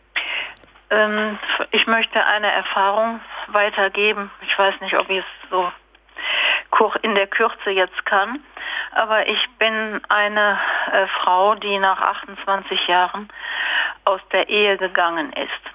Ich habe damit eine Erfahrung gemacht, die sich auf Liebe und Treue bezieht. Und zwar, dass ich dadurch die Treue und Liebe erst kennengelernt habe. Und zwar äh, zu Jesus Christus und der Kirche. Das war mir vorher gar nicht bewusst, warum ich eigentlich weg wollte. Ich war, ähm, ja, weil das einfach fehlte. Also dass der Ursprung von Liebe und Treue war uns verloren gegangen. Wir waren auch katholisch beide und haben aber über das Leben alles das verloren, sozusagen den Glauben. Der spielte immer weniger eine Rolle und ähm, ja, in meiner Not ähm, bin ich gegangen, ganz heftig. Ich hatte also existenzielle Ängste. Ich dachte, ich äh, würde nicht mehr überleben können und mein Mann hat nur deshalb dazu eingestimmt, weil er wollte, dass es mir gut ging. Also dieses Jahrwoch zur Trennung oder zur Scheidung war eigentlich äh, ein, ein für mich ein positives Jahr, aber er wollte das nicht und es war dann auch der dritte im Spiel. Aber der dritte, sag ich heute, ist eigentlich ähm, Jesus. Also der hat das, ähm, ich habe immer gesagt, die Liebe ist ja gar nicht, ähm, also Liebe kann nicht aufhören. Bei Treue wusste ich es noch nicht, aber ich sehe jetzt, dass das Band der Liebe ohne den Glauben und auch den Glauben an Jesus Christus gar nicht gehalten werden kann. Und deshalb bin ich heute und mein Mann auch ähm, ja nicht so enttäuscht darüber. Wir haben uns auch nie wieder gestritten, auch wegen der Kinder und Enkel kamen wir immer wieder zusammen. Aber ähm, ja, also für mich ist das größte Geschenk daraus entstanden. Und äh, der zweite Partner, der da zwischendurch mal im Spiel war, er konnte sich für diese Liebe zu Jesus Christus und zur Kirche nicht erwärmen. Das war vielleicht mein Glück, so dass ich jetzt eine neue Entscheidung getroffen habe und sage, ich habe die Liebe und Treue wiedergefunden, aber rückgängig kann man das, äh, diese Scheidung auch nicht machen. Aber daraus lebe ich jetzt ganz neu und ähm, ja, und habe das also durch den zweiten Partner habe ich das erkannt. Ja, dann sage ich herzlichen Dank für Ihr Zeugnis. Ähm, ich denke, Herr Beckmann, Sie haben das vorher auch angesprochen, die Christusbeziehung, die ganz wichtig ist, auf die es einfach ankommt, dass man die ja präsenter macht im eigenen Leben. Ja, in dem eben geschilderten Fall ist das eben zu einem späteren Zeitpunkt erst äh, das Wesentliche im Leben geworden. Das ist eine äh, positive Fügung sozusagen, auch wenn es bis zu diesem Zeitpunkt äh, offenbar äh, schwere Turbulenzen gab. Äh, es ist natürlich viel äh, besser, wenn man sich während der Ehe dieser äh, Grundlage der eigenen Ehe bewusst ist und auch bleibt, dass es eben nur auf dem Boden eines gelebten, gemeinsam gelebten Glaubens möglich ist, eine Ehe bis zum Lebensende auch äh, durchzutragen. Und äh, das ist also besonders wichtig. Ähm, es kann sich gerade dann bewähren, wenn es zu einer Krise kommt, aber manchmal, wie wir eben gehört haben, äh, kommt diese Grundlage eben erst zum Bewusstsein, wenn im Grunde schon äh, einiges auch schiefgelaufen ist. Mhm. Ja, dann haben wir eine weitere Hörerin, die in der Leitung wartet aus Bad Kissingen, Frau Beck. Guten Abend, Frau Beck. Ja, guten Abend, Herr Beckmann. Also bei mir war es anders. Ich bin gegangen und ich muss sagen, also so Scheidung, ich habe sie zu Tod bereut. Es ist ein einziges Durcheinander. Jetzt habe ich auch Bekanntschaften gehabt, aber ich habe vor zwei Jahren mein Leben komplett geändert und stehe jetzt auch dazu und bleibe allein. Es ist manchmal hart, aber mein Mann hat wieder geheiratet. Jetzt ist meine Frage an Sie. Ich glaube, das ist ihm gar nicht bewusst, dass es jetzt eine große Sünde ist. Es ist halt normal, wie Sie vorhin schon gesagt haben soll ich ihm, aber ich sehe ihn ja öfters durch die Kinder ansprechen oder nichts sagen oder beten. Also es ist sehr schwer für mich, immer die andere Frau dann zu sehen und furchtbar. Mhm. Frau Beck, danke für die Frage. Ja, das ist natürlich äh, schwierig.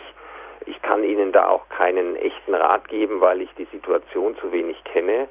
Aber ich möchte Sie eigentlich schon ermutigen, nach entsprechender guter Vorbereitung und wenn sie sich vielleicht selber sicherer geworden sind, äh, ihrem Mann irgendwie auf irgendeinem Weg äh, gut vorbereitet mitzuteilen und ihm äh, klarzumachen, ähm, dass sie äh, ja in gewisser Weise eine Umkehr vollzogen haben, dass sie ihm ein äh, deutlich machen, sie sind seine sakramental angetraute Ehefrau die sicher auch ihre Fehler hat und Fehler gemacht hat, die aber jetzt wieder bereit ist, den richtigen Weg zu gehen. Es kann und wird wahrscheinlich dazu führen, dass er sich dann von seiner neuen Beziehung nicht direkt abwendet. Aber die Chance sollte man ihm geben, wenn er gar nicht weiß, wie es in ihnen aussieht und was sich da verändert hat, äh, dann hat er vielleicht diese Chance nicht und würde es irgendwann bedauern. Also ich würde Ihnen eher raten, vorsichtig irgendwann mal diesen Punkt anzusprechen, äh, ohne allzu viel, sagen wir mal, eigene Euphorie und Hoffnung reinzusetzen. Man muss einfach das Richtige tun, weil es richtig ist, was daraus wird. Darüber können wir nicht entscheiden. Das ist eben teilweise Schicksal, teilweise Gottesfügung. Äh, man muss da etwas zurückhaltend und nüchtern rangehen, aber versuchen würde ich es an Ihrer Stelle auf jeden Fall. Mhm. Frau Beck hat jetzt gerade noch was in so einem ja, Nebensatz fast gesagt. Allein sein ist nicht immer einfach. Da kam mir jetzt gerade der Gedanke, Herr Beckmann, Sie leben ja auch alleine, aber nicht nur alleine, sondern jetzt ja auch zölibatär, könnte man sagen. Das ist in der heutigen Gesellschaft ja noch viel ähm, ja, altmodischer als dann noch äh, alleine leben. Das geht ja noch, weil Singles ist ja okay. Ähm, das ist bestimmt, könnte ich mir vorstellen, nochmal eine ganz besondere Herausforderung, die man dann hat, die man vielleicht gar nicht so mitbedenkt am Anfang. Ja, das äh, ist eine notwendige Konsequenz dieser Entscheidung zu sagen, ich suche mir keinen neuen Partner oder Partnerin. Aber äh, es ist gerade deshalb so besonders oder, oder außergewöhnlich, weil meines Erachtens in unserer Gesellschaft das Sexuelle dermaßen überbetont wird, dass das also wirklich als äh, etwas ähm, ja, Unvorstellbares erscheint. Aber äh, am Ende glaube ich, dass viele Menschen dazu in der Lage wären, gerade diesen Punkt äh, Verzicht auf äh, ja, Ausleben der Sexualität durchaus in der Lage wären, wenn man sie darin eben auch unterstützen würde. Und eben nicht das Sexuelle ist das, was das Leben ausmacht. Es sind ganz andere Dinge, was am Ende zählt. Und deswegen sollte man äh, diesen Punkt eben nicht überbewerten, aber es ist in unserer Gesellschaft extrem schwierig. Mhm. Also wirklich äh, Sexualität ist wie Essen und Trinken und wie täglich Brot und das muss jeder haben. Das wird ja einem äh, Land auf, Land ab durch alle Medien vorgegaukelt. Aber ich glaube, es gibt wirklich viele Menschen, die in der Lage wären, sich von dem abzukoppeln. Man muss ihnen nur vielleicht das eine oder andere Beispiel geben und da bemühe ich mich. Aber es muss eben auch äh, in der Kirche und in den Gemeinden das anerkannt werden, dass äh, das Sexuelle nicht das Leben bestimmt, sondern andere Dinge das Entscheidende sind. Mhm. Ja, jetzt wartet schon länger in der Leitung Herr Schlierer aus Schwendi. Guten Abend, Herr Schlierer. Jetzt hat es hoffentlich geklappt. Ja, guten Abend. Ich habe zwei Fragen. Die erste ist ganz kurz. Kann man von dem Vortrag ein Manuskript, eine CD, Kassette oder sonst irgendeinen Infoträger beziehen, von direkt von Herrn Beckmann oder über einen Verlag? Und die zweite Frage, wenn ich gerade dran bin, könnten Sie, Herr Beckmann, mir zustimmen, dass äh, das äh, Verhalten Kardinal Kaspers gegenüber der katholischen Lehre einem verräterischen Verhalten gleichkommt. Denn wenn man doch weiß, und Sie haben es gut dargelegt, meines Erachtens, dass nicht alles gleich ist, was man äh, gleich machen möchte. Äh, dass also die Gleichmacherei im Grunde genommen auch ein Verrat an der katholischen Lehre ist bezüglich der Eheschließung oder nochmal heiraten, aber natürlich dann eben nicht mehr vor Gott und der Kirche. Ich möchte es damit bewendet sein lassen. Ich könnte natürlich noch vieles fragen. Danke. Gut, danke, Herr Schlierer. Bitte. Also die erste Frage werde ich jetzt direkt mal beantworten. Das war die Frage nach einem Mitschnitt oder einem Redemanuskript. Das gibt es natürlich. Und zwar bei unserem CD-Dienst können Sie sich eine CD bestellen. Da ist dann die ganze Sendung nochmals drauf. Oder ähm, Herr Beckmann hat ein Buch veröffentlicht mit dem gleichnamigen Titel Das Evangelium der ehelichen Treue. Ich werde jetzt aber nicht jetzt das hier alles aufzählen, sondern ich werde am Ende der Sendung die Telefonnummer unseres CD-Dienstes sagen und auch nochmal, wie das Buch genau heißt. Dann können Sie sich so lang schon mal Zettel und Stift zurechtlegen und dann mitschreiben. Ja, und die zweite Frage, die gebe ich jetzt einfach weiter. Ja, was die Motivation äh, von Kardinal Kasper betrifft, kann ich mir kein letztgültiges Urteil erlauben. Ähm, ich habe in meinem Buch und auch in meinem Vortrag, denke ich, sehr deutlich gemacht, dass ich seinen Vorschlag für falsch halte, dass ich äh, nicht glaube, dass die Kirche oder die Bischofsversammlung dem wirklich folgen kann. Und es gibt natürlich dieses Stichwort des äh, all, allherrschenden Relativismus. Sie haben Gleichmacherei gesagt. Ich würde sagen Relativismus, äh, der in unserer Gesellschaft, in den westlichen Zivilisationen so verbreitet ist, nach dem Motto, es ist eben alles gleich viel wert oder gleichwertig. Und das heißt im Umkehrschluss eigentlich auch, und es ist alles äh, gleich wenig wert, es ist im Grunde alles gleich wertlos. Und äh, das sehe ich in dieser Diskussion in gewisser Weise schon, weil eheliche Treue und Liebe bis zum Tod etwas Besonderes ist, wofür man auch bestimmte Voraussetzungen mitbringen muss. Und äh, nur auf einem guten Glaubensfundament ist man in der Lage, das zu leben. Auch äh, braucht man das gleiche Fundament, um eine Trennung bei unauflöslicher Ehe durchzustehen. Aber das ist natürlich schon etwas ganz anderes als diese Lebensabschnittspartnerschaften, die äh, in der säkularen Gesellschaft als äh, der aktuelle und moderne Lebensstil gepriesen werden.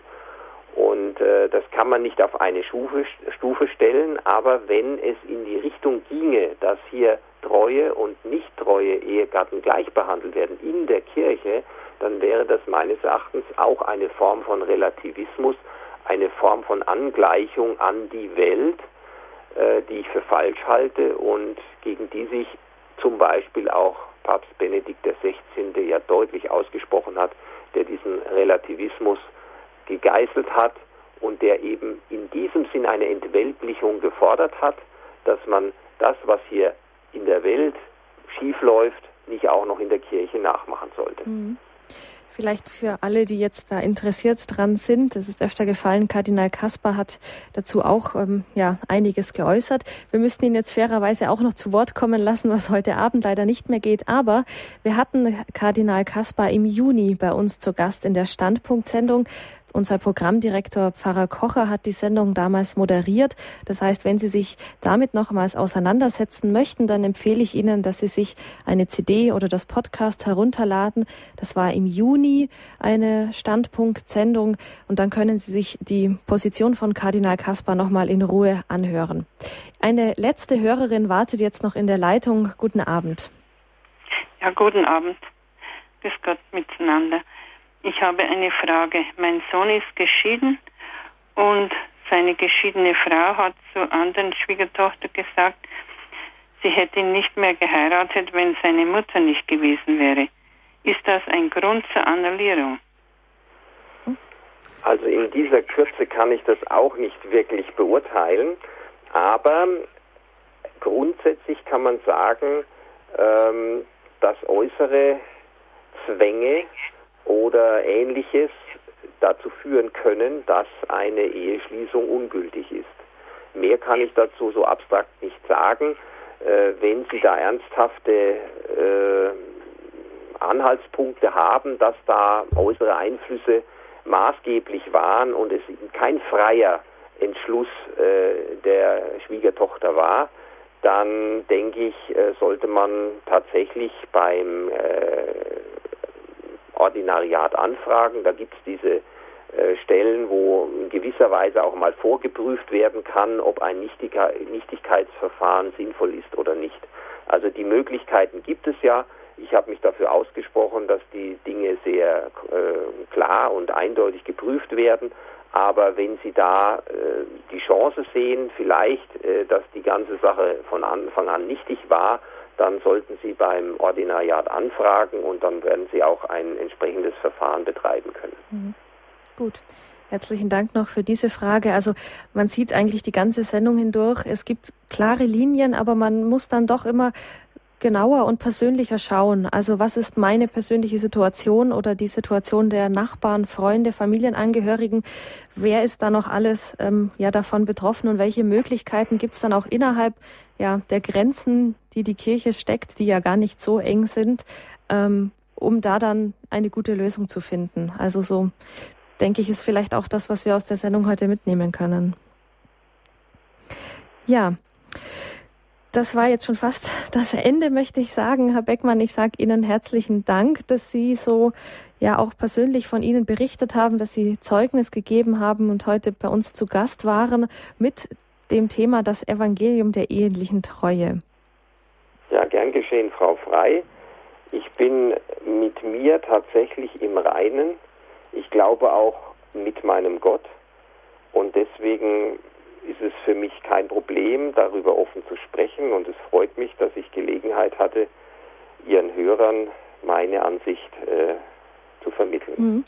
Ich würde jetzt gerne noch ein paar Hinweise geben an unsere Hörerinnen und Hörer, wie schon angekündigt. Und dann habe ich ganz zum Ende der Sendung ein Gebet herausgesucht, das Gebet von Papst Franziskus ähm, zur Familiensynode dass wir dann noch gemeinsam beten können, Herr Beckmann und ich. Aber jetzt zuerst mal noch unser Werbeblock. Ich habe es ja schon angekündigt, wie Sie an einen Mitschnitt dieser Sendung kommen. Da gibt es mehrere Möglichkeiten. Also Sie können sich bei uns eine CD bestellen, bei unserem CD-Dienst ab morgen früh wieder ab 9 Uhr.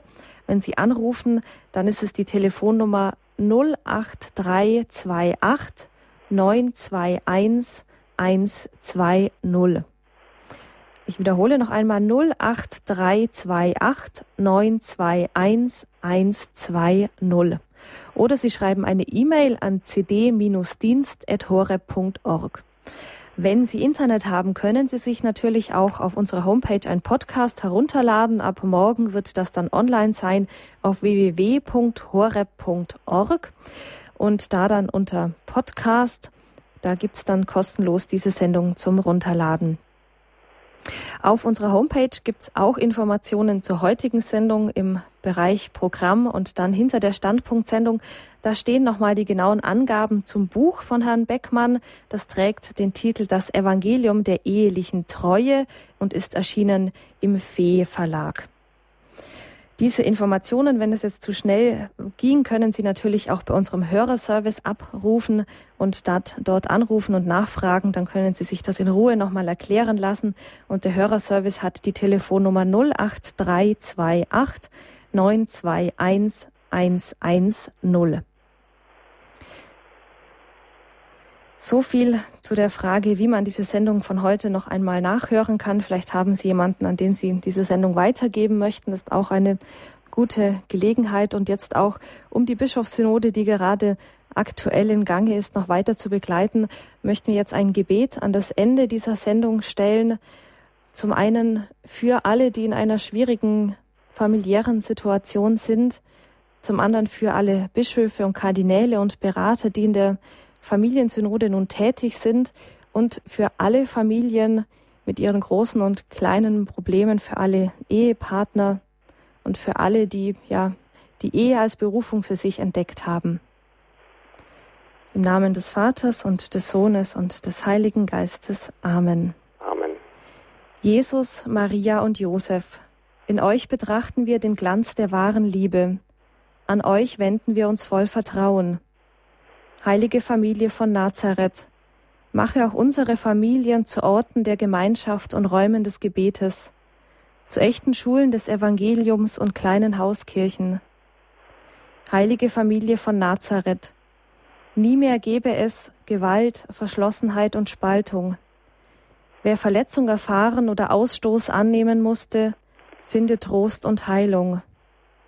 Heilige Familie von Nazareth, möge die Bischofssynode in allen wieder das Bewusstsein erwecken für die Heiligkeit und Unantastbarkeit der Familie, für ihre Schönheit im Plan Gottes. Jesus, Maria und Josef, hört und erhört unser Flehen. Amen. Amen. Herzlichen Dank nochmal, Herr Beckmann. Ihnen alles Gute auf Ihrem weiteren Weg und viel Kraft. Vielen Dank. Auf Wiederhören. Ja, liebe Hörerinnen und Hörer, auch ich darf mich verabschieden. Ich sage auch Ihnen alles Gute in Ihrer Situation, in Ihrer familiären Situation, in der Sie gerade sind. Viel Kraft, viel Freude dabei und vielleicht haben Sie die Möglichkeit, die Familiensynode auch weiterhin mit Ihrem Gebet zu begleiten. Ansonsten habe ich gerade noch den Hinweis bekommen, am 5.7. war die Standpunktsendung mit Kardinal Kaspar. Also hier nochmal das Datum, wer die genau wissen möchte. Der 5. Juli, die Standpunktsendung mit Kardinal Kaspar. Und jetzt beenden wir diesen Abend, die Standpunktsendung. Es verabschiedet sich von Ihnen Regina Frei. Bis bald.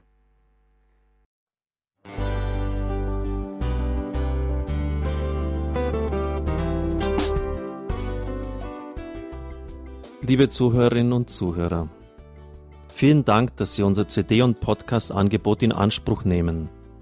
Wir freuen uns, dass unsere Sendungen auf diese Weise verbreitet werden. Dieser Dienst ist für Sie kostenlos.